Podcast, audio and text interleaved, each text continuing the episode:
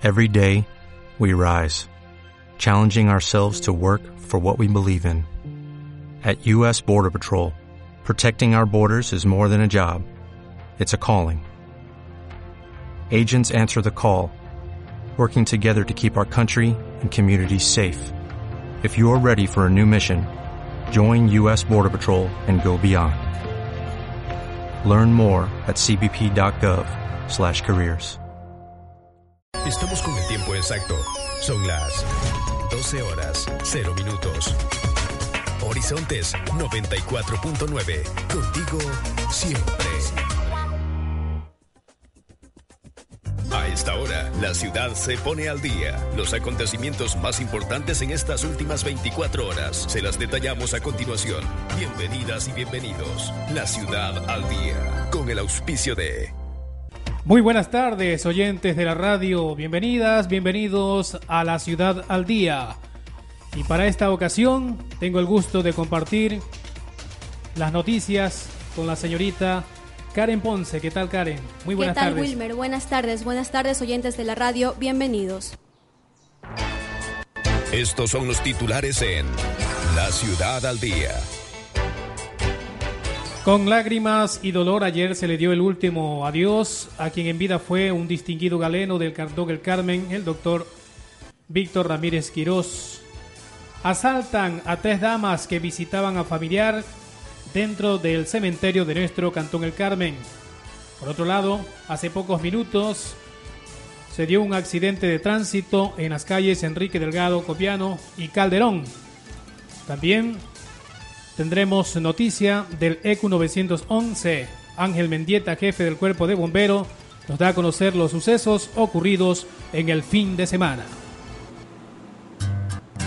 Puede revisar los episodios de La Ciudad al Día en la plataforma de Evox. Encuéntrenos como La Ciudad al Día y manténgase actualizado en todo momento. En su navegador escriba www.ivelabial2ox.com y encuéntrenos como La Ciudad al Día. Si tiene un teléfono inteligente, descargue la aplicación de Evox y reciba directamente en su celular la actualización informativa de La Ciudad al Día. Ingrese a Play Store o App Store, busque la apps de Evox, descargue e instale La Ciudad al Día.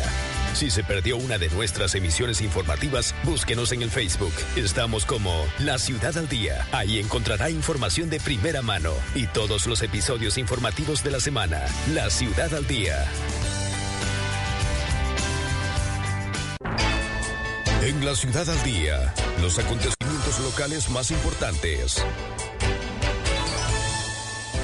Muy bien, efectivamente, son las 12 con 12 minutos, 12 con 12 minutos, gracias a ese reporte de sintonía en los diferentes sectores, comunidades, en este mediodía informativo a través de Horizontes 94.9, lo pueden hacer también a través del 0994 47 0041. Vamos en detalle con noticias de carácter local. Hoy en la mañana, en las calles Enrique Delgado, Copiano y Calderón, se produjo un accidente de tránsito entre un auto y un patrullero de la policía de nuestro Cantón El Carmen.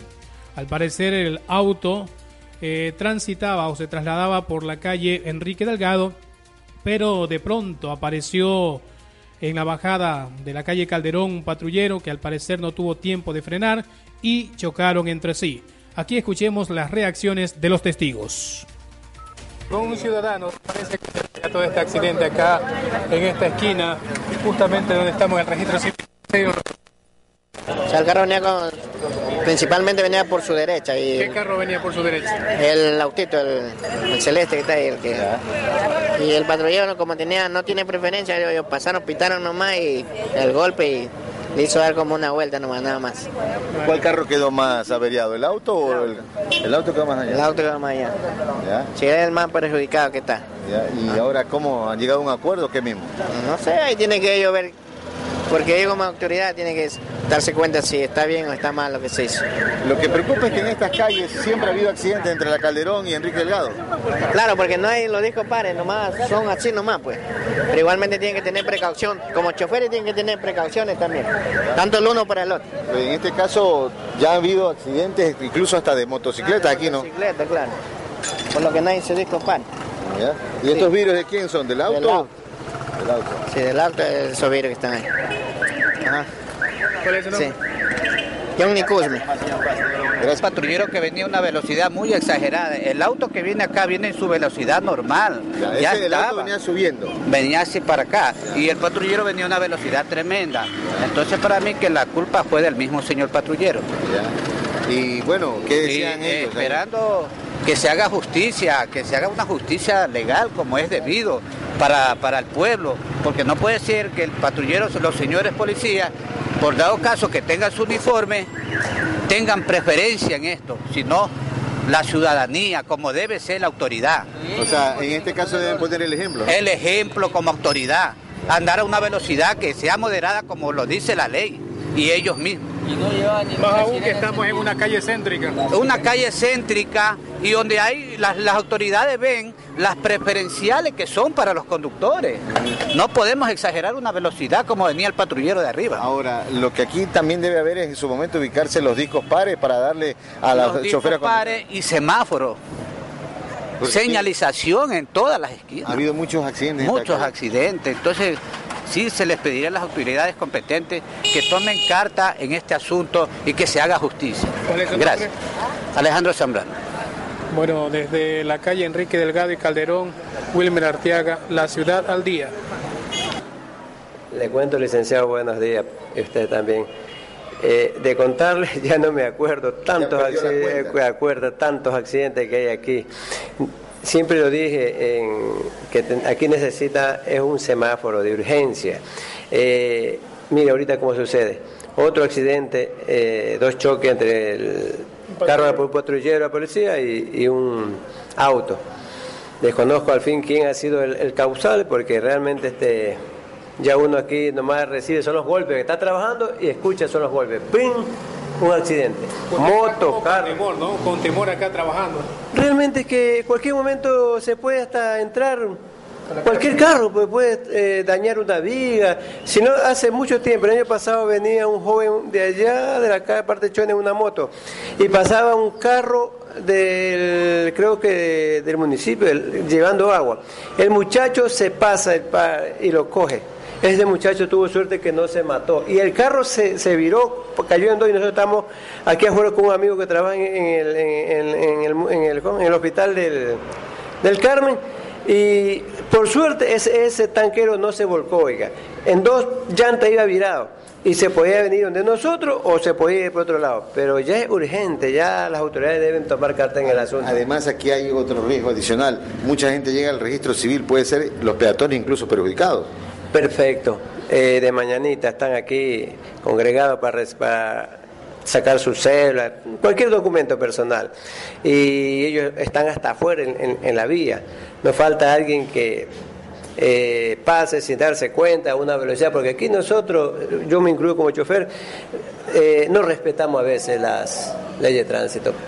Manejamos a veces por manejar las vías las cogemos, pero las calles las cogemos como vía de, de- alta velocidad. Y lamentablemente de- tenemos que tener mucha precaución. Así llevemos nosotros la preferencial, tenemos que parar, detener la marcha, porque no faltará el otro señor que pasa a una velocidad y se provoca un accidente. Lo que preocupa aquí, doctor, es que involucrado está un patrullero de la policía. Exactamente, no sé cómo van a solucionar ese problema, porque ellos son el que resguardan el orden y mire, y ahora le ha tocado a ellos recibir ese, ese accidente entre ellos mismos. ¿Cuál llevaba la preferencial, el auto o el patrullero? Porque el auto venía por la calle Enrique Delgado, el patrullero bajaba por la Calderón. Si yo, eh, justamente yo estaba aquí en mi consultorio, vi el auto que, pasó, que pasaba despacio en la calle preferencial, escuché la sirena y escuché el golpe enseguida. Entonces el auto llevaba la preferencial, pero iba despacio, no iba tan fuerte. Y cuando yo escuché la sirena, ya cerquita, en la- aquí en la boca calle, ya escuché el, el golpe. Vaya, le digo, otro accidente, pero no Ahí escuchábamos oyentes de la radio las reacciones al doctor eh, Marón García, que tiene justamente su clínica odontológica ahí en las calles Enrique Delgado y Calderón, donde justamente en esta mañana ocurrió este accidente de tránsito entre un auto y un patrullero valga la redundancia, de la policía de nuestro cantón El Carmen. Ahí lo que decía la mayoría de las personas, los curiosos, es que es necesario la ubicación de un disco pare de ambas, de ambas calles o quizás la colocación de un semáforo para que indique, para que coordine el tránsito y no haya más accidentes. La ciudad al día con Wilmer Arteaga y Karen Ponce. La ciudad al día. Seguimos con más noticias. Ayer, con lágrimas y dolor, se le dio el último adiós al doctor Víctor Ramírez. A continuación, vamos a escuchar a su hijo Omar Ramírez. Este último sábado 9 de abril se registró a primeras horas de la mañana un acontecimiento que enlutó a la familia Ramírez. El doctor Ramírez al intentar cruzar la avenida Chone, a la altura del monumento a los caídos, fue investido por una camioneta doble cabina de color verde, que lo impactó frontalmente, ocasionándole daños severos.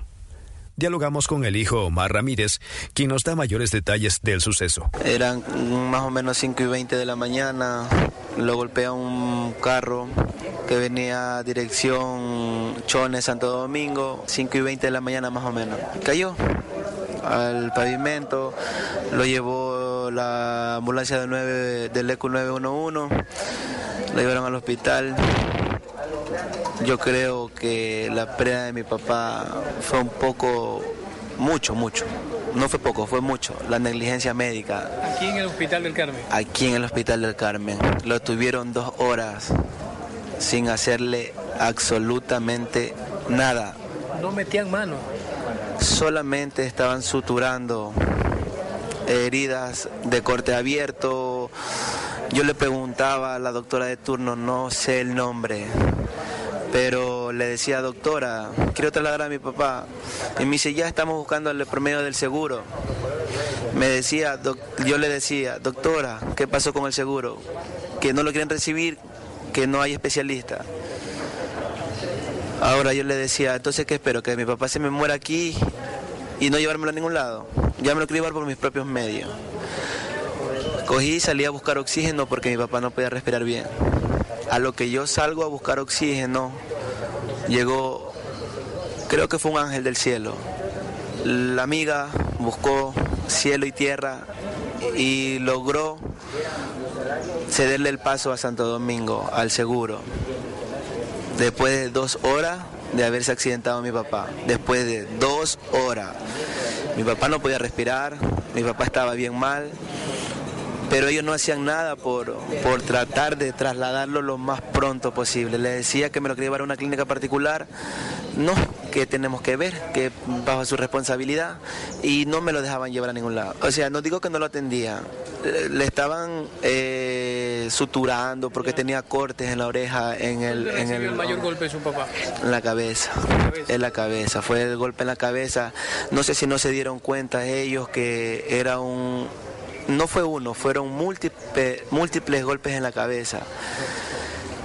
Pero, o sea, ya cuando ya me dieron el pase a Santo Domingo ya no se podía hacer nada. Claro, mi papá duró después de que lo trasladaron de aquí, duró cinco horas más en Santo Domingo, pero... ¿A dónde lo lleva ya en Santo Domingo? Lo llevaron al seguro.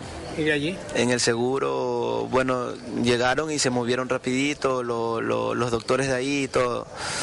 Ya después lo llevaron a hacer una, una radiografía, le dieron a hacer un poco de cosas. Y me le cojo, me le paro al frente del doctor. Le digo, doctor, mi papá está grave. Y me dice, sí, tu papá está bien grave. Y le voy casi sentado ahí, le digo, doctor. Y me dice, estamos llenándole la solicitud. Mire, yo quiero que me dé el pase de mi papá rápido. Si está grave, tengo que llevármelo rápido. Y me dice, pero tiene que llenar. Le dejo a un amigo ahí que le, le dé todos los datos y me lo llevo pero me tenían ahí, por eso digo que fue negligencia médica tanto aquí en el Carmen, que no hay especialista, no sé cómo se, se llama eso, hospital básico del Carmen. ¿El seguro en Santo Domingo usted lo llevó a otra clínica quizás? Sí, lo llevé a la Cuba Center. ¿Y qué pasó? En la Cuba Center estuvimos hablando con, con unos amigos médicos también, gracias a Dios lo reconocieron y todo, y salieron y dijeron que iba a hacer todo lo posible pero no nos daba muchas posibilidades. Solamente el 1% de que, de que si hacían la operación, el 1% no más nada de posibilidades. ¿Ya eso como a qué hora era ya? Ya eso era como a las 11 y algo, 11 y media más o menos. Ya dijeron que lo iban a estabilizar, dijeron que, que tenía que, ya lo, lo estaban estabilizando, ya le raparon la cabeza, todo porque ya lo iban a operar. Bajaron al quirófano, eh, estuvieron como unos 15, 20 minutos. El doctor salió y me dijo que lo estaban reanimando porque no reaccionaba. Entró el doctor, le dije que no pierda más tiempo y que siga, que haga lo que tenga que hacer. Salió a los 5 minutos, ya me dio la mala noticia. y Su hijo manifiesta que 28 años de haber habitado en el Carmen le deja un sinnúmero de amigos y que por eso toman la decisión de darle cristiana sepultura aquí. La misa se realizará a las 14 horas 30 del día de hoy en la iglesia central de la ciudad y su cuerpo será sepultado en Jardines del Paraíso. no era su tierra natal, pero, pero él consideraba mucho y por eso lo vamos a enterrar aquí en, en su tierra donde tiene muchas amistades. Estamos aquí su familia, como somos los hijos y la esposa. Somos cuatro hermanos. Él tuvo cuatro, cuatro hijos con mi mamá. Para la ciudad al día, Over Mendoza.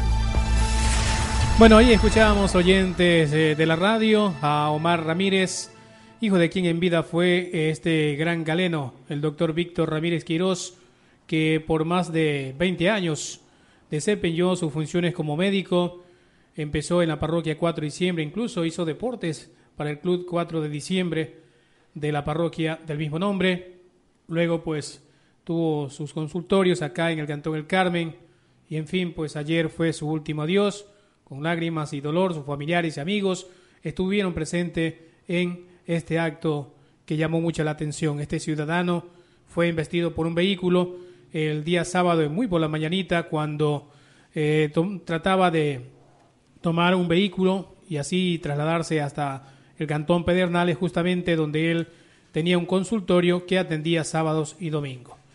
Son las 12, exactamente las 12 con 26 minutos. La ciudad al día con Wilmer Arteaga y Karen Ponce. La ciudad al día. Continuamos informándoles, oyentes de la radio, más notas de carácter local. Y el día sábado se produjo un hecho que ya llama mucho la atención en nuestro cantón El Carmen, porque no es la primera vez que se está dando esta situación. Nos referimos a asaltos que se están presentando en el cementerio general de nuestro cantón El Carmen. Y precisamente el día sábado, tres damas fueron asaltadas por individuos desconocidos cuando justamente estaban en la tumba de su querida madre tratando pues de llevarle flores y también colocando velas. Sobre este tema, a continuación vamos a escuchar a su hermano, a José Molina, que nos da detalle cómo se dio el asalto a sus hermanas el pasado sábado. Radio Horizontes. Ni en el Campo Santo estamos a salvo de la delincuencia, según nos manifiesta el señor José Molina, a quien sus hermanas fueron víctimas de la delincuencia. Cuatro fueron los sujetos que con arma en mano amedrentaron a sus hermanas despojándola de sus pertenencias. Las señoras fueron a visitar a la tumba de, de nuestra madre, que en paz descanse, al cementerio nuevo. Y exactamente a las 2 de la tarde, unos sujetos que al parecer eh, se dedican a, a delinquir en este sector y al verlas a las tres mujeres y prácticamente indefensas, pues se acercaron y procedieron con un arma de fuego a amedrentarlas, a amenazarlas y a quitarles sus pertenencias. Ellas se le llevan dinero en efectivo y celulares. Esto ya tiene conocimiento la, la Policía Nacional, ya que se hizo eh, la llamada correspondiente y, y los los agresores en este caso amenazaron de muerte diciendo que si que si avisaban a la policía prácticamente eh, les quitarían la vida, ¿no? Generalmente siempre, siempre amenazan de esta manera a, la, a las víctimas, pero al final no se sabe si, si actuarán o no actuarán. Y estos son jóvenes que, que prácticamente la ciudadanía los conoce, que son, son muchachos de, de- pueblo mismo, pero que lastimosamente están inmiscuidos en el vicio de- de las drogas y eso es lo que prácticamente hace que, que la juventud eh, se dedique a este tipo de actividades ilícitas. Andaban cuatro jóvenes, dos de, dos de campanero, como se les llama vulgarmente, y, y dos que actúan, eh, los dos que hicieron, cometieron el delito. ¿En qué andaban? ¿En motos? Andaban a pie, o sea, en ese, en ese instante andaban a pie, pero prácticamente no se sabe si más allá tendrán una moto, si todos tendrán algún tipo de vehículo en que trasladarse. Del particular ya tienen conocimiento las autoridades, que manifiestan que ya están identificados los delincuentes y en los próximos días tomarán acciones al respecto. Pero lo que sí se tiene conocimiento ya y está en manos de la policía es que eh, se conoce el lugar ya donde frecuentan, donde viven, entonces esperemos que, que se pueda actuar y se pueda trabajar en este caso. Eh, si bien el, el perjuicio material no es tanto, pero lo que sí da mucho que decir es que andan armados y imagínense si, si, si por algún motivo la persona que está siendo asaltada se resiste al asalto, serán capaces de actuar o no y ese es el peligro que existe ahí. Aquí el llamado a que las autoridades competentes y por ende la Policía Nacional acantonada en la ciudad de que hagan las rondas, pues no, y que porque ya no es el primer asalto que se está dando en el cementerio, sino ya son varios. Si bien es cierto la Policía Nacional sí realiza sus rondas correspondientes, pero estos tipos buscan, buscan la manera, o sea, ellos... El momento, el momento preciso, exactamente, buscan la manera para, para ellos poder actuar. Ya ve que los policías se van, qué sé yo, a su almuerzo, van a su cambio de guardia, o, o el policía medio se descuida, y ellos es precisamente donde actúan, o sea, ellos tienen, tienen su hora exacta, pasan ahí, creo, tienen más conocimiento que hasta la misma policía, creo yo. Luego de que sus hermanas fueron asaltadas, ¿qué hicieron? Rápidamente, quizás asustadas, ya regresaron a sus casas.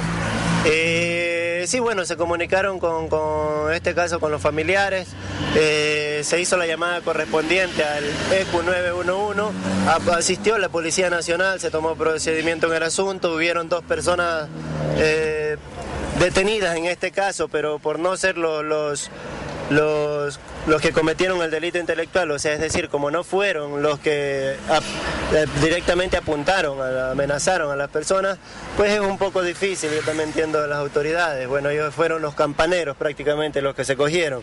Ellos confesaron, dijeron dónde vivían, quiénes eran, eh, y entonces es ahí la situación, ¿no? Esperemos que, que con esa información, con, con todo eso eso que se dio, pues eh, puedan actuar las autoridades en este caso. Para la ciudad al día, Karen Ponce. Bueno, ahí escuchábamos al señor eh, José Molina, quien nos dio a conocer eh, la entrevista de que sus tres hermanas fueron asaltadas el pasado sábado, justamente cuando se encontraban visitando la tumba de su mamá en el cementerio general de nuestro cantón El Carmen. Hay que andar con cuidado porque los delincuentes, los ladrones, usted los encuentra en toda la ciudad. Muy bien, efectivamente son las 12 con 37 minutos, 12 con 37 minutos. Avanzamos con más informaciones. El señor Ángel Mena Mendieta, jefe del Cuerpo de Bomberos, nos da a conocer las emergencias ocurridas del fin de semana. A continuación les presentamos la nota. En la mañana tuvimos un percance, nos llamaron que se encontraba una persona eh, justamente en el sector más conocido como aquí, la Y del, cantón, El Carmen. Eh, supuestamente lo hemos eh, ido a, retirar al señor, a revisar cómo estaba y según dice que ha tenido sustancias de, como es la escopolamina, fue trasladado directamente al hospital, después el señor ha sido de parte de Quito, no ha sido de aquí, los familiares llegaron el hospital del Carmen, bueno, ahí ya le hicieron los exámenes correspondientes, pero desconocemos nosotros si verdaderamente había, le habían dado esa sustancia como es la escopolamina. Bueno, al momento que usted llega, el, el señor estaba inconsciente. Totalmente inconsciente, no reaccionaba. Eh, le hemos trasladado de emergencia aquí al hospital, bueno, eh, la gente ahí del hospital, como siempre, dándole los primeros auxilios y ellos haciéndole los exámenes correspondientes. Pero ayer al mediodía me llamaron los familiares de este paciente que le dé un informe en el cual sí creo la, de la manera, porque ellos me decían que sí ha sido drogado la persona. Ha andado trabajando y ha sido de la ciudad de Quito para proceder con su debida denuncia.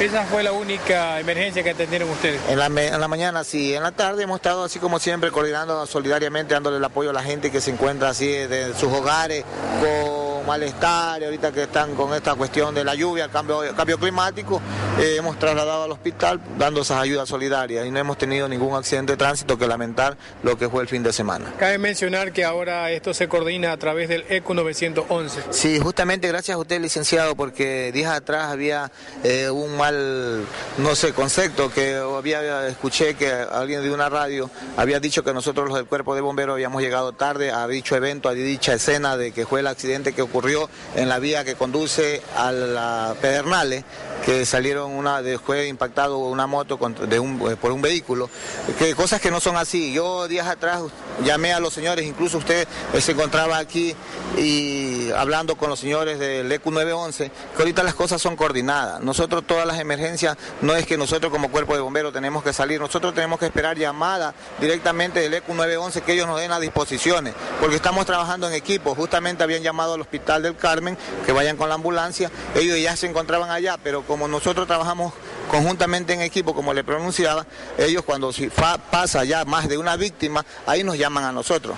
Nosotros también nos trasladamos un poquito más tarde, pero sí llegamos al lugar de los hechos a trasladar a esa víctima. Eso que quede claro que nosotros a veces trabajamos ahora en la actualidad con el EQ 911, pero coordinadamente. Trabajamos justamente con el hospital, el seguro y el cuerpo de bomberos. No es que en todas las emergencias de tránsito, accidentes, escenas que se den en el cantón, tenemos que estar nosotros ahí. No. Ustedes tienen que estar esperando una llamada de orden. Por eso la única Ustedes tienen un sistema de eh, acá que le está monitoreando en este caso su traslado de un lugar a otro. Listo, licenciado, me alegra porque usted estuvo aquí en la reunión y estos carros que se encuentran aquí, que son del GAC municipal, del Cuerpo de Bomberos Cantón El Carmen, justamente están coordinados con GPS, que nos monitorea el EQ 911 y ellos nos dan todas las salidas cuando hay una emergencia y ellos nos están eh, todos los días actualizando y viendo si hay una emergencia en un lugar más cercano que se encuentre el hospital, el hospital lo envía, coordinando. Si nosotros estamos con los vehículos aquí, estamos con los vehículos, estamos desocupados, también nos envían a nosotros. No es que nosotros nos demoramos en esas escenas, ahorita estamos trabajando coordinadamente con el ECU 911, que quede claro, licenciado. Desde el cuerpo de bomberos, Wilmer Arciaga, la ciudad al día. Escucha La Ciudad al Día, Ciudad al Con Wilmer Arteaga y Karen Ponce. Muy bien, ahí escuchábamos a don Ángel Mendieta, jefe del cuerpo de bomberos de nuestro cantón El Carmen, quien nos dio a conocer sobre las emergencias ocurridas durante el fin de semana. Continuamos informando oyentes de Horizontes 94.9 y el día sábado, con lágrimas de entusiasmo, de alegría, con gran satisfacción, se llegó a la parte final de un taller más de expresarte. A continuación, escuchemos el reportaje de este importante acto que se dio en el local de la unidad educativa eh, americano. Todo niño es un artista, porque todo niño cree ciegamente en su propio talento. Como exitosos fueron calificados por Yamil Villarreal, director de Expresarte, los talleres vacacionales que luego de dos meses llegaron a su fin. Lo que es Expresarte 2016, nuestra cuarta temporada, gracias a Dios hemos cumplido todos los objetivos que teníamos de un inicio con lo que eran los talleres. Todos estos talleres han cumplido, han llegado a su objetivo que era de aprender de esa, esa creatividad de los chicos, tener esa semillita para que los chicos ya comiencen a querer el arte y a sentir lo que es verdad el arte. Los chicos aprovecharon estas vacaciones largas que tuvimos, dos meses, tuvimos las clases los lunes, miércoles y viernes, eh, sin ninguna interrupción, eh, tuvimos un, eh, verdad un día que fue el de, la Semana Santa, el día Viernes Santo, pero la recuperamos también. Eh, todas las clases, gracias a Dios, salieron como fue planificado. Talleres de pintura, arte urbano, manualidades, música, fotografía, audio y video, entre otros, fueron impartidos. Tuvimos de los chiquiticos de los de 3 a 4 años, los de 5 a 6 años,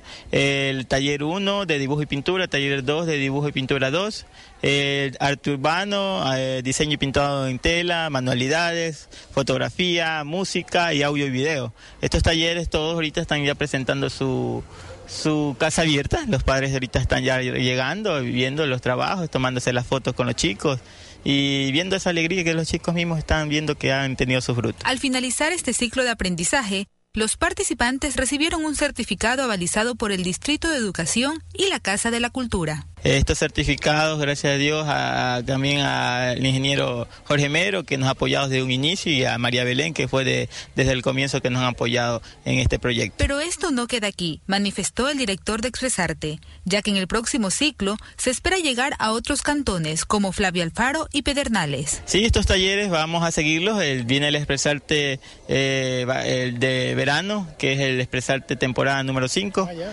eh, vamos a hacer uno con nuevos talleres que ya se van a anunciar hoy mismo, como son la danza contemporánea y lo que es teatro, que son nuevas. Y el próximo año 2017, que es la temporada número 6, viene con lo que es deporte.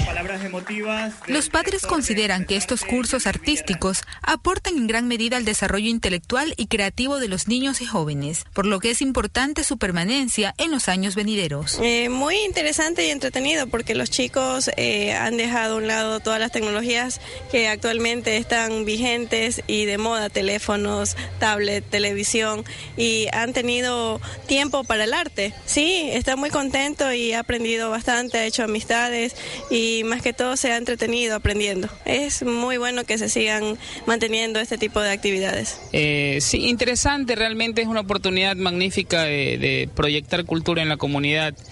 Ya hace años había esta necesidad, un grupo de jóvenes talentosos tomaron la iniciativa y me parece brillante. Había que aprovechar la oportunidad de traer a los muchachos para que se diviertan y también pues hagan algo diferente en sus vacaciones. Confiamos en que los muchachos sigan eh, proyectándose, sigan abriendo este tipo de espacios que realmente aportan a la cultura, aportan al crecimiento del cantón, a los conocimientos de los niños. 10 sobre 10, realmente contentos de los resultados. Realmente el taller ha sido muy bueno, ya que ha ayudado a los niños a entretenerse en estas largas vacaciones, que ustedes saben que estas vacaciones han diferido de las demás, han sido mucho más largas, entonces pues los niños han ocupado su tiempo, han aprendido. Yo como madre estoy muy contenta porque mis dos hijos, eh, mi hija está en lo que es fotografía y el niño está en guitarra. Ambos han aprendido, están muy contentos también en lo personal y pues eso como uno como madre la llena, ¿no? Sí, muy contenta con el taller, espero que se siga haciendo, que sigan con esa idea que yo creo que eh, la comunidad del Carmen lo va a coger con buenos ojos. Bueno, muy contentos por ah, haber participado con nuestros hijos en este curso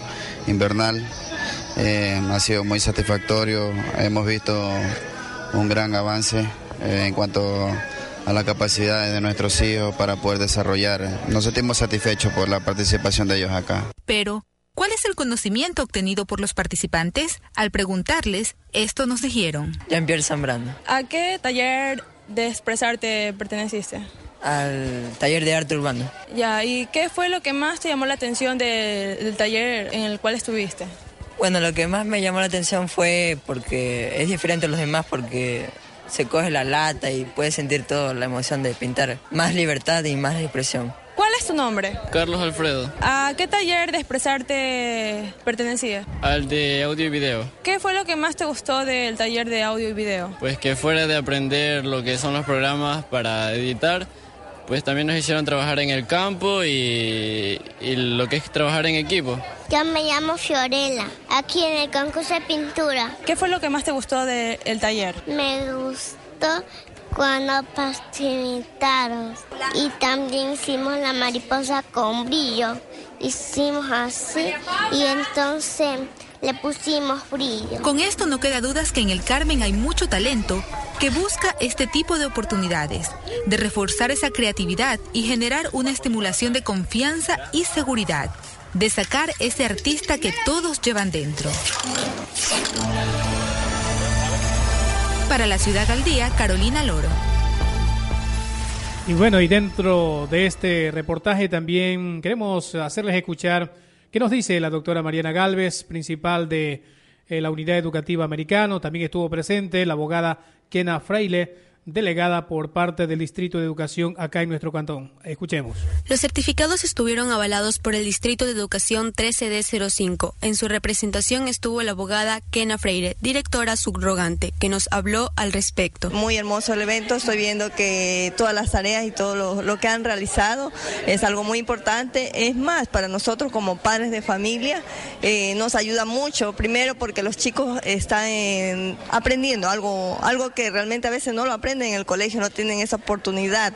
Aquí están dedicados eh, enteramente a ellos, los maestros se han dedicado y veo el, el avance que han hecho los niños. Los talleres se desarrollaron en la unidad educativa americano, instalaciones que fueron dispuestas por la doctora Mariana Galvez, directora de la institución.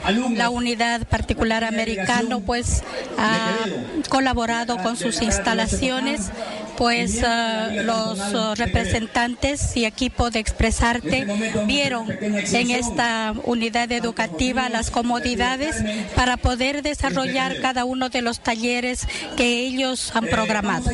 Siempre la unidad educativa americano, a más de impartir sus uh, conocimientos en el campo educativo en todos los niveles, inicial 1, inicial 2, educación general básica y bachillerato, está siempre abierta y colaborando con todas las iniciativas de algunos grupos de acá del el Cantón El Carmen. Los alumnos que fueron becados por los talleres de Expresarte por parte de la Unidad Educativa Americano recibieron media beca para estudiar en la institución. Así es, eh, felicitar sobremanera al señor eh, Yamil Villarreal, quien muy emocionado pues dio su agradecimiento a tanto a los padres de familia como la plana de docentes, al igual que a la unidad educativa americano y por supuesto nosotros uh, tenemos un compromiso con la educación y sobre todo con aquellos que brillan en sus destrezas, en sus habilidades, en cada una de las disciplinas que han emprendido. Por supuesto estamos abiertos con todo el corazón para brindar apoyo para que sigan estudiando acá en la unidad educativa americana con la media beca. Para la ciudad al día, Karen Ponce.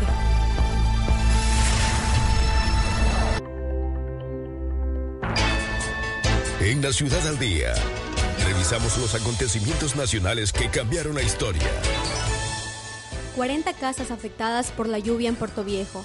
La fuerte lluvia caída desde la noche del domingo en Puerto Viejo, provincia de Manabí, ha ocasionado deslizamientos en la vía San Plácido Pichincha, por lo que se ha cerrado momentáneamente el paso del sector.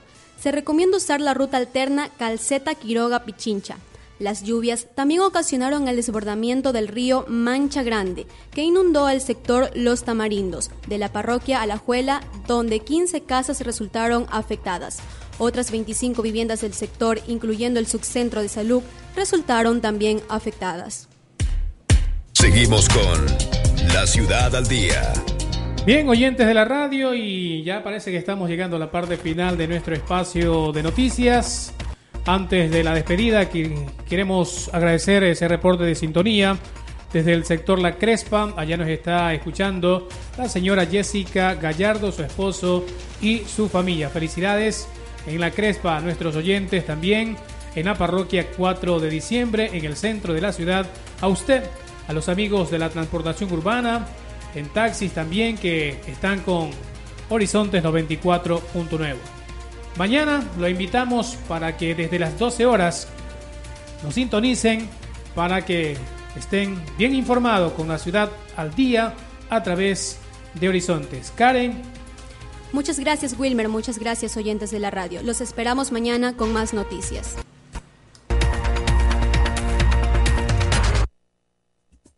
Hemos presentado La ciudad al día.